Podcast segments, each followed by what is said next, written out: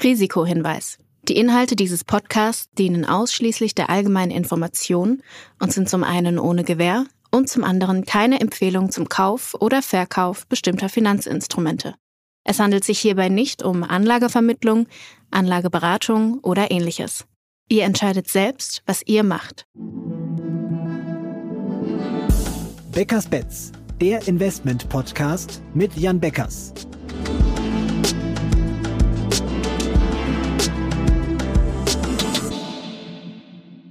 Hallo Jan.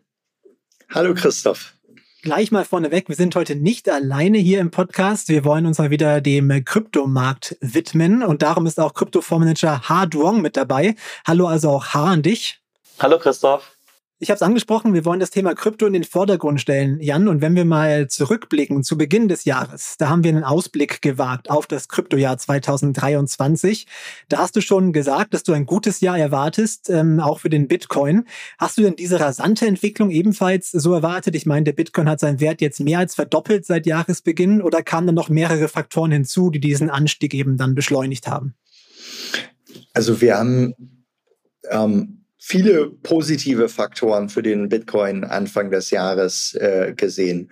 Ob das dann gleich immer in 100% Kursanstieg resultieren muss, da hätte ich jetzt keine verbindliche Wette aufge äh, aufgegeben. Aber es ist auf jeden Fall, ich sag mal, wir sind in einem der Szenarien, die wir uns grob so vorgestellt hatten. Wir hatten ja auch glaube ich, besprochen, dass wir so die größten Risikofaktoren auf der regulatorischen Seite oder auf der Seite von politischen Akteuren sehen. Ich glaube, das kann man auch so dieses Jahr im, im Rückblick, das waren sicherlich die, die ähm, ja, ich sag mal, das war sicherlich ein wichtiger Treiber bis jetzt. Es bleibt auch ein wichtiger Treiber und sicherlich ein, ein äh, weiteres Risiko des Marktes, in dem wir uns bewegen. Aber genau, wir haben jetzt eine, ein positives Jahr noch nicht hinter uns, aber sind da zumindest, ich sag mal, auf einem sehr guten Weg. Und es ist eins der, der Szenarien, die jetzt noch, ich sag mal, besser sind als der durchschnittlich erwartete Wert, aber ist jetzt auch nicht der totale Outlier, dass wir gesagt hätten, nie im Leben steht Bitcoin jetzt bei 34.000 im, äh, im Oktober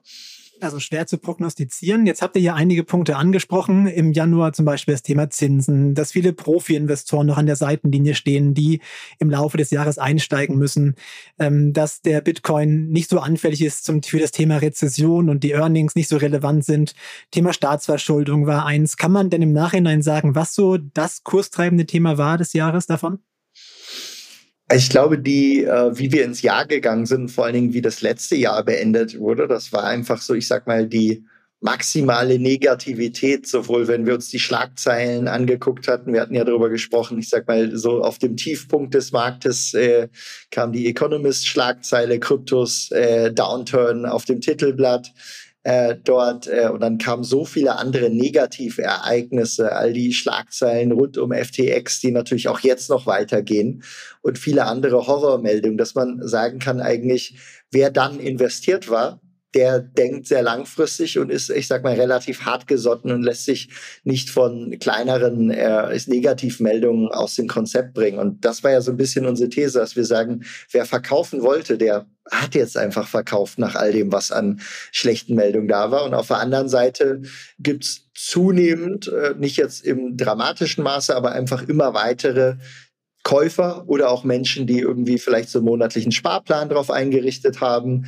ähm, das äh, als, als einer der Faktoren. Und das letzten Endes natürlich auch der Ausblick auf das anstehende Bitcoin-Halving etwas ist, wenn die Inflationsrate sich wieder reduziert, was auch nochmal dazu führt, dass weniger Bitcoin auf dem Markt verkauft werden und gleichzeitig, äh, ich sag mal, Thema Staatsschulden, einfach viele andere potenziell positive Faktoren reinkommen, sollten die Menschen dazu bewegen, eben Exposure zu Bitcoin und anderen Cryptocurrencies zu suchen. Das hat insofern einfach jetzt keinen dramatischen, es gibt nichts dramatisch Neues in dem Markt. Da sind nicht irgendwelche total neuen Durchbrüche äh, im großen Stile gelungen, sondern es ist eher einfach, okay, ähm, es gab einfach fast keine Verkäufer mehr und jetzt sind wir wieder auf einer zumindest mal recht positiven Dynamik, wo auch das Medieninteresse wieder langsam ansteigt und wo tendenziell die Argumente, Bitcoin und andere Cryptocurrencies zu besitzen, zunehmend überwiegen sollten, sofern nicht irgendwelche dramatischen Negativszenarien äh, an der Stelle wieder aufkommen. Jetzt hast du gerade ein ganz wichtiges Thema angesprochen, das Bitcoin-Halving, das im kommenden Jahr ansteht. Dazu würde ich auch gerne mal Haar mit ins Boot holen. Vielleicht kannst du mal kurz den Hörern erklären, die noch nichts davon gehört haben, was dahinter steckt und äh, warum das so ein bullisches Event ist für den Bitcoin. Also das Bitcoin Halving basiert ja auf der Tatsache, dass alle vier Jahre die Block Rewards ähm, von der Bitcoin Blockchain sich halbieren. Die sind aktuell bei 6,25 Bitcoin alle zehn Minuten, die quasi neu emittiert werden. Und diese Zahl ähm, ver verringert sich eben circa im April, Mai nächsten Jahres auf 3,125 Bitcoins. Das heißt, die Emissionsrate geht runter, ähm, die, das Stock-to-Flow-Ratio geht sozusagen hoch und es hat auch noch einen zusätzlichen positiven ähm, Effekt auf die, auf das Angebotsseite von Bitcoin, wo momentan ja natürlich Miners diese Block Rewards ähm, äh, sich verdienen und die dann aber auch in den Markt reinverkaufen, um ihre operativen Kosten zu decken. Und ähm, wenn natürlich dann der Verkaufsdruck gewisserweise abnimmt nach dem Halving, ähm, nominell gemessen an Bitcoin, dann ist das natürlich an sich für den Markt schon, schon auch positiv zu betrachten. Das, was darüber hinaus aber viel wichtiger ist, ist einfach diese psychologische Komponente im Markt. Ähm, also es gibt kaum reflexivere Assets als Krypto-Assets wo es letztendlich sehr, sehr schwierig ist, wirklich, sagen wir mal, den fundamentalen Wert durch einen Discounted Cashflow oder ähnlichen Wertungsmetriken zu bestimmen. Und deswegen sind halt einfach solche wiederkehrenden Events, ähm, die man auch in dem sehr zyklischen ähm, Krypto-Preiszyklus sieht, einfach ein Ankerpunkt für ähm, Investoren, sich darum zu koordinieren. Und äh, mit dem Blick auf die letzten Halvings, die wir gesehen haben, wo stets sowohl davor als auch danach dann immer ein sehr starker ähm, ja, Preiszyklus dann auch gestartet hat, kann man davon ausgehen, dass auch Investoren das jetzt wieder vernehmen und sich dementsprechend positionieren werden. Gilt es denn auch, wenn jetzt der Bitcoin sich schon verdoppelt hat in diesem Jahr, dass da nochmal eine Schippe mehr drin ist dann? Ich meine, es ist ja noch eine Weile Zeit bis 2024, aber er hat eben jetzt schon eine große Rallye hingelegt. Dazu muss man aber sagen, die Rallye war jeweils in den vorangegangenen Zyklen noch deutlich ausgeprägter. Und äh, wir sind ja auch jetzt noch deutlich von den Höchstständen äh, entfernt. Es gibt aber viele Gründe zu glauben, wenn Bitcoin sich weiter als Wertaufbewahrungsmittel ähm, äh, verbreitet und zunehmend auch für andere Erwägungen äh, in manchen Ländern ja auch als, ich sag mal, Ersatzwährung äh, bereits genutzt wird in kleinen Umfang, ähm, dass dann äh, noch sehr, sehr viel Upside insgesamt nach oben äh, übrig ist. Und insofern, äh, ich sag mal, eine Verdopplung ist natürlich in vielen Assetklassen äußerst spektakulär. Ähm, bei Krypto ist es eigentlich noch, ich sag mal, eine vergleichsweise moderate Entwicklung im Laufe so eines äh, Zykluses. Und ich würde dazu ergänzen, die Verdopplung, die wir dieses Jahr gesehen haben, basiert ja nur darauf, dass wir eben letztes Jahr einen so starken Abverkauf hatten, sodass wir eben mit einer sehr, sehr niedrigen Basis ins neue Jahr reingestartet sind. Also wäre der Markt letztes Jahr nicht vor allen Dingen durch das Deleveraging, durch sehr, sehr viel auch ähm, ja nicht fundamentalen Verkäufen durch Leverage ähm, so stark nach unten getrieben worden, dann hätten wir am Anfang dieses Jahres gar nicht so einen niedrigen Preis gesehen und dann dementsprechend auch nicht unbedingt eine Verdopplung, sondern vielleicht nur plus 50 Prozent von Höhe höheren Startwerten. Das heißt, was wir jetzt gesehen haben, war so quasi die Aufhol-Rally und jetzt geht es dann quasi wieder neu los, in Anführungszeichen, beziehungsweise können jetzt wieder diese Faktoren sich auch wieder auswirken auf ähm, die Kryptowährungen und den Bitcoin. Die Gefahrregulierung, die du angesprochen hast, Jan, vielleicht kannst du da nochmal kurz erklären, was genau droht da bei der Regulierung? Warum ist das so eine Gefahr?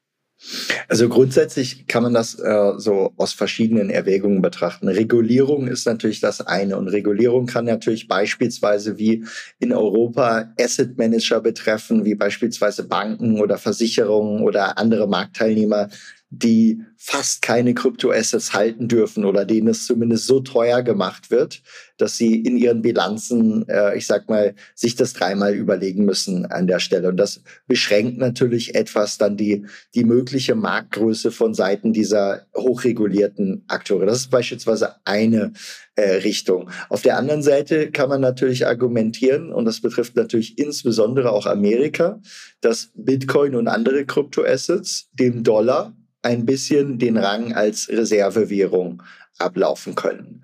Und das ist natürlich erstmal nicht im Interesse der USA, die natürlich viel besser Geld drucken können, wenn der Dollar überall eine Reservewährung ist, die von allen möglichen Menschen gerne aufbewahrt wird als äh, ja als als Wertspeicher.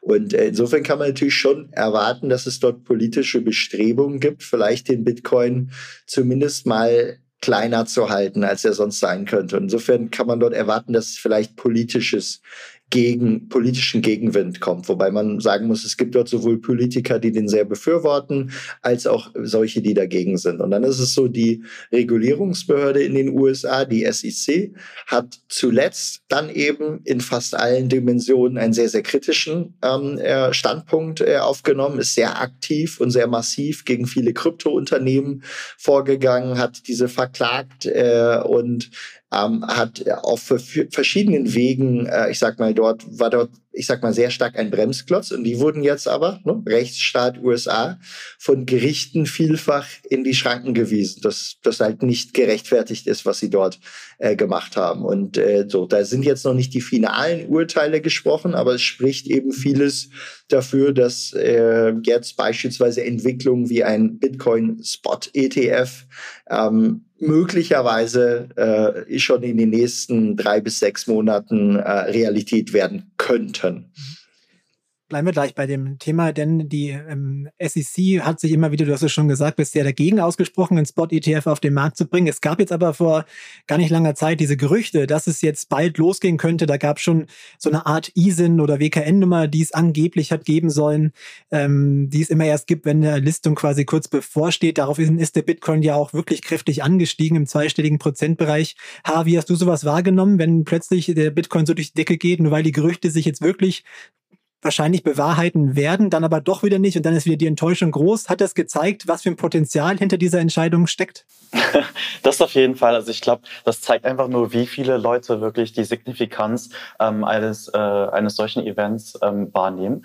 Ähm, man muss bedenken, wenn ein BlackRock, also der größte Asset Manager der Welt und auch Fidelity und Co. alle mit ihrer gewaltigen Distributionskraft das Thema Bitcoin äh, demnächst bespielen werden, dann könnten wir halt wirklich von Milliarden an Inflows innerhalb kürzerer Zeit sprechen, die auch einen positiven Preisimpact auf den Bitcoin haben könnten.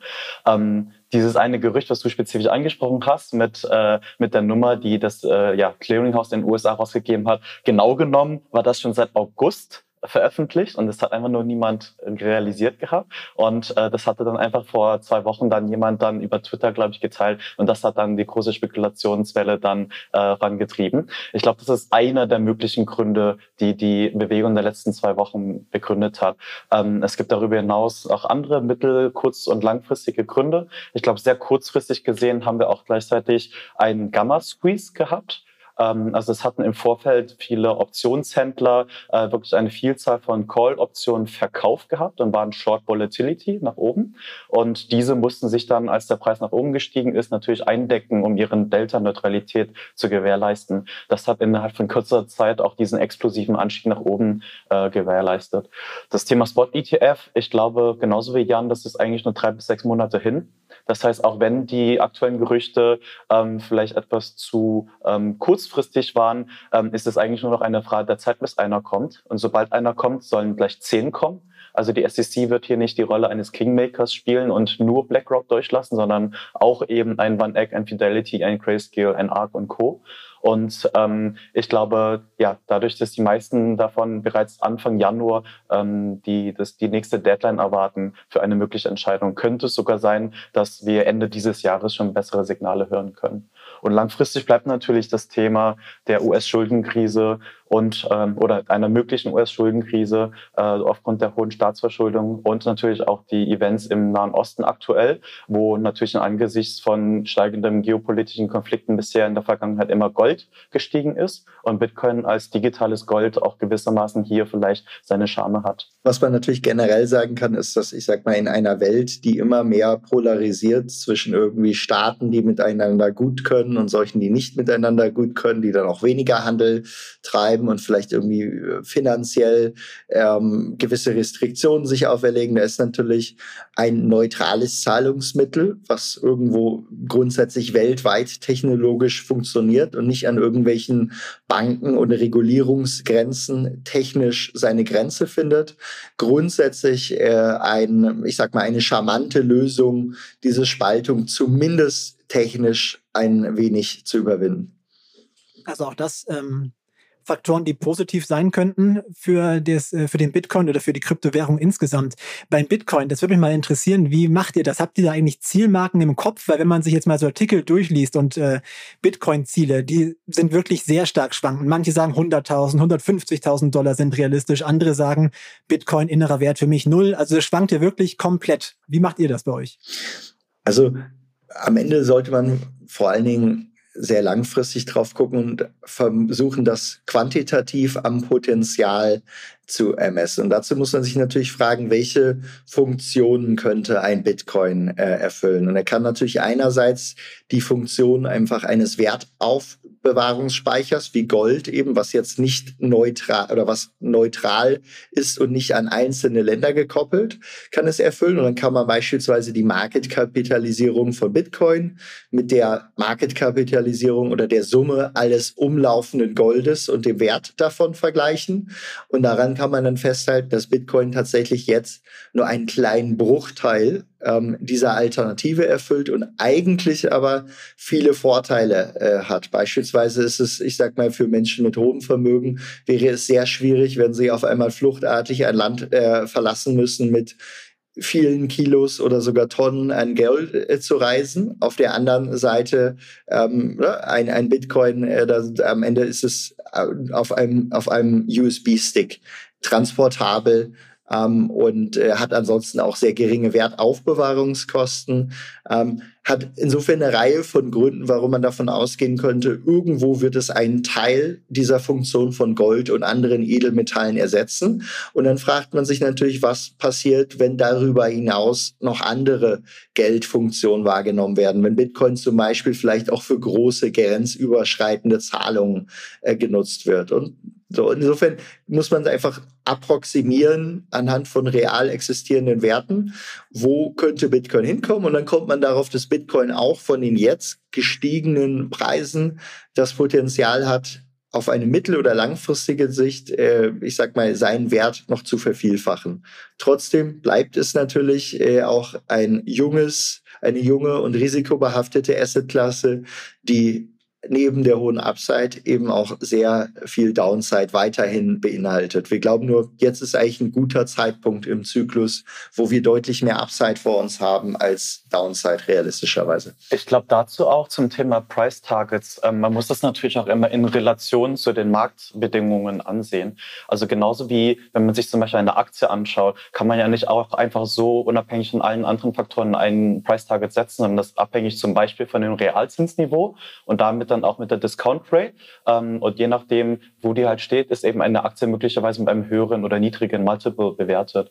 Nun sind natürlich auch Gold und Bitcoin als ja, sogenannte Yieldless Assets ähm, abhängig von dem Realzinsen, sodass es ein bisschen abhängig davon ist, wie unsere Sicht auf das Zinsniveau vielleicht im nächsten Jahr, übernächsten Jahr, in den nächsten zehn Jahren ist, wo wir dann auch dort ähm, ja, die Marktopportunität von, von Gold und Bitcoin dann möglicherweise ansehen. Das, was interessant war in den letzten zwei Wochen zumindest, war, dass Gold und Bitcoin gestiegen sind, obwohl gleichzeitig auch der Realzins gestiegen ist. Das ist normalerweise untypisch, würde ich sagen. Und äh, wir sehen das als dann eine Möglichkeit dafür äh, an, dass eben hier dieser Makro-Hedge-Charakter eine Rolle spielt.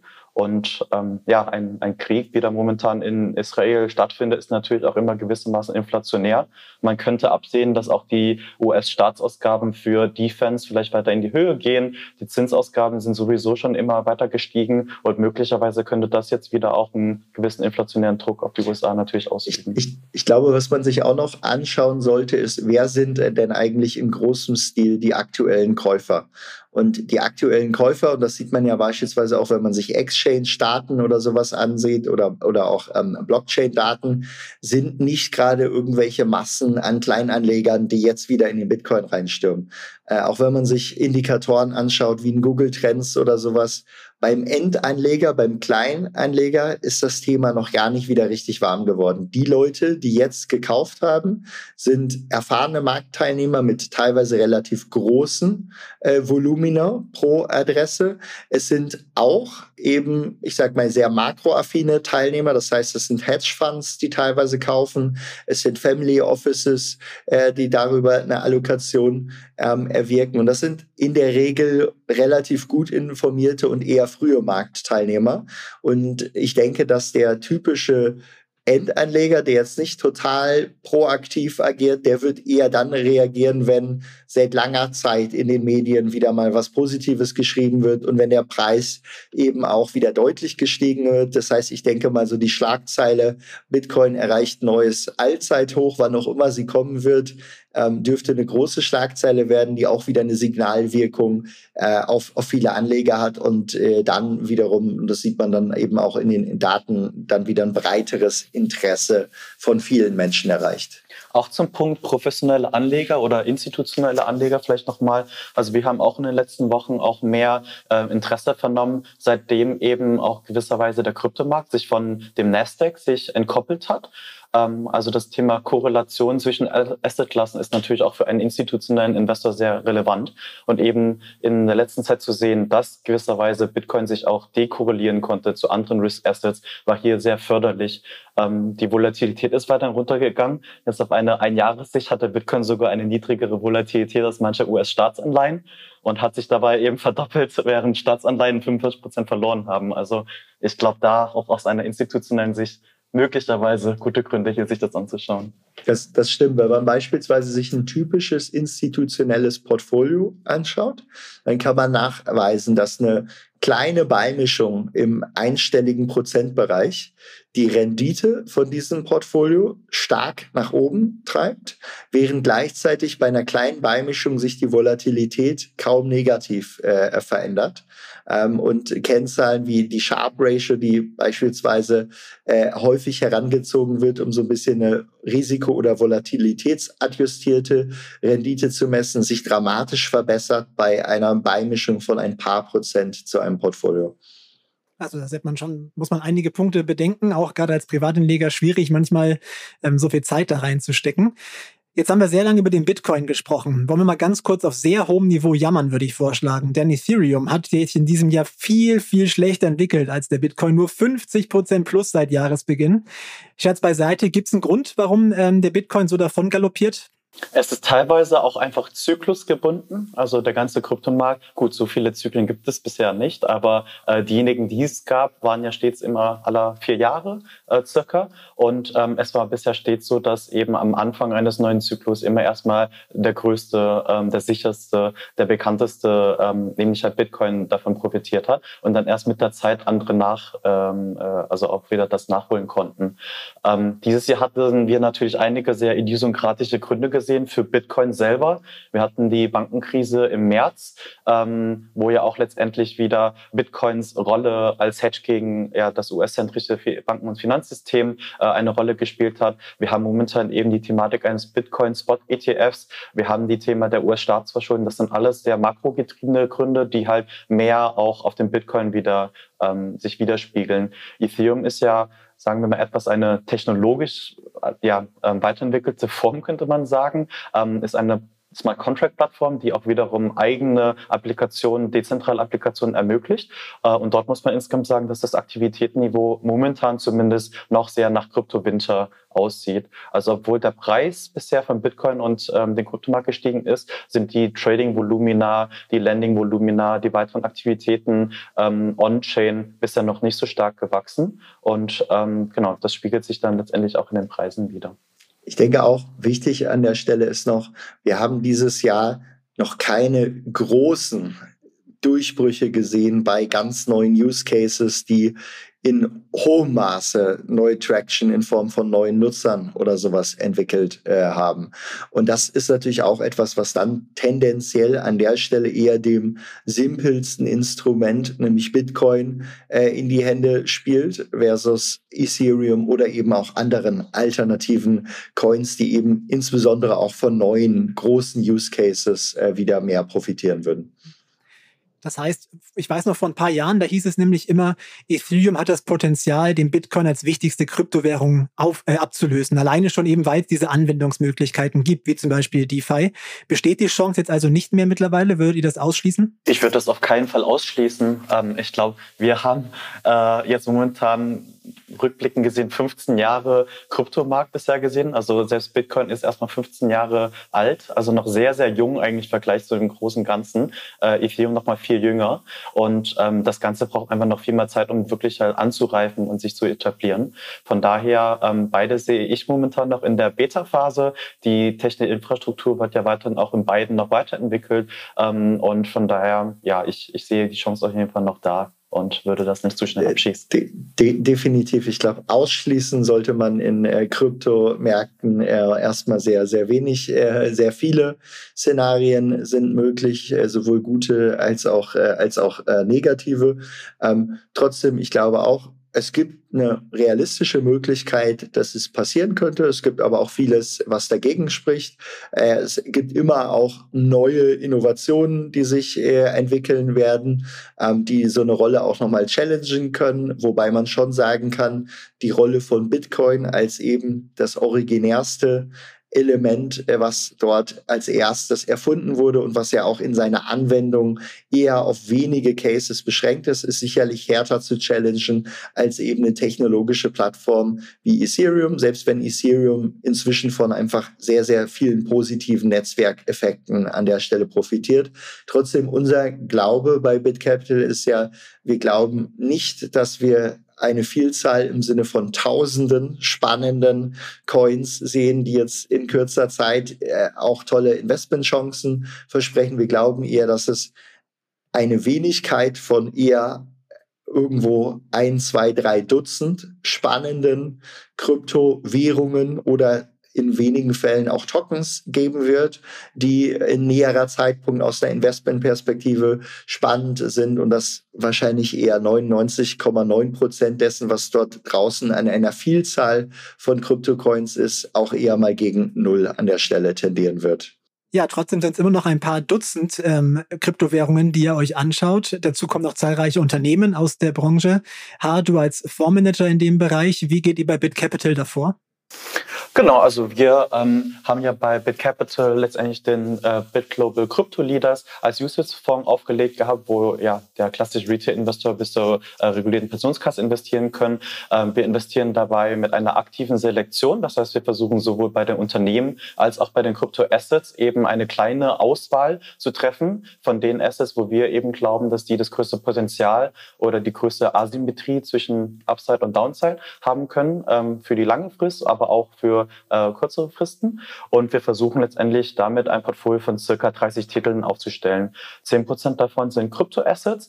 Ähm, haben wir momentan natürlich auch eine hohe Gewichtung von Bitcoin und Ether da drin, aber auch einige anderen äh, ja, Altcoins, die ihre eigenen Gründe haben, warum die in letzter Zeit zum Beispiel auch gut performen konnten. Chainlink ist einer davon.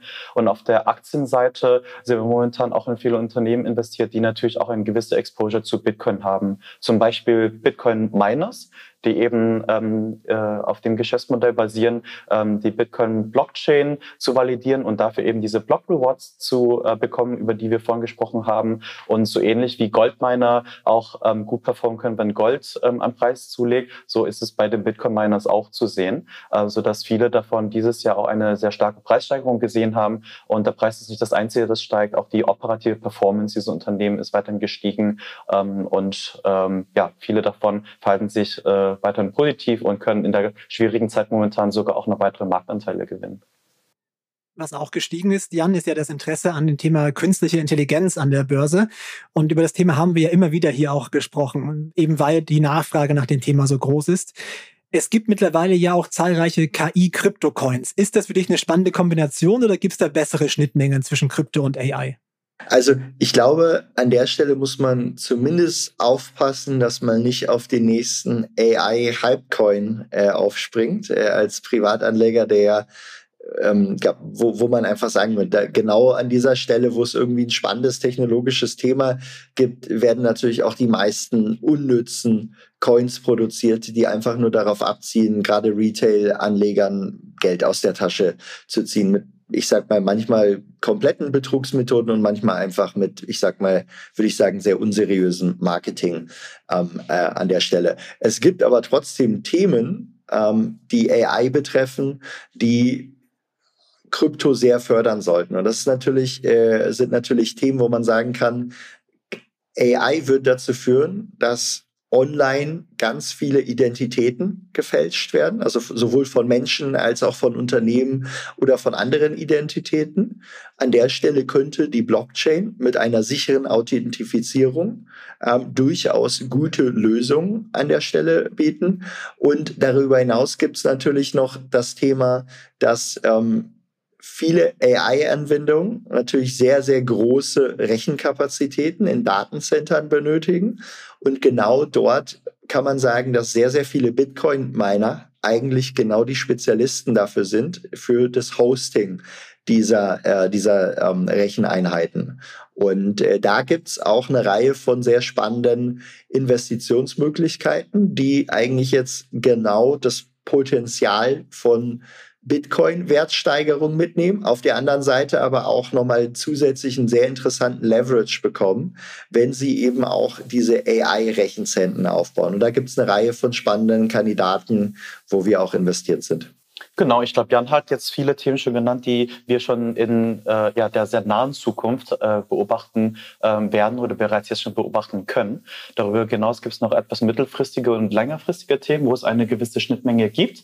Mittelfristig muss man natürlich sehen, dass halt viele dieser AI-Modelle wirklich eine Vielzahl an Daten brauchen. Äh, Datenmengen mit auch einer großen Varianz, mit wirklich viel, äh, mit einer Vielfalt von äh, Momenten oder auch Outline, die da drin aufgenommen werden. Und man könnte möglicherweise einen Krypto-Marketplace für Daten aufsetzen, wo letztendlich ja diese von äh, Privatpersonen oder auch Unternehmen miteinander besser geteilt werden könnten.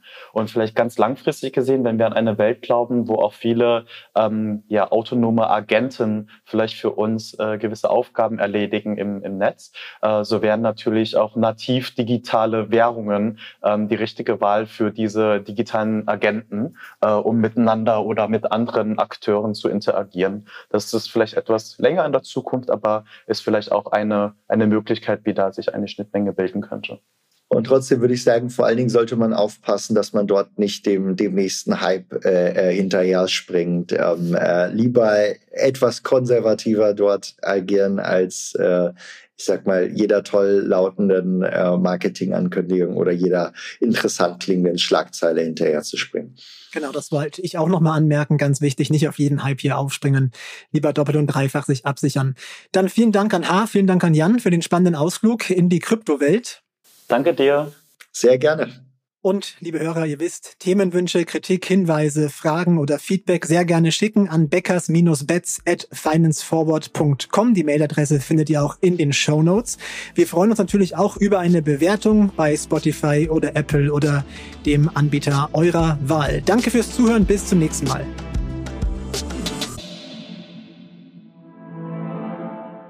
Dieser Podcast wird euch präsentiert von BitCapital und Finance Forward. Die Produktion sowie die redaktionelle Verantwortung für die Inhalte liegen bei der Podstars GmbH.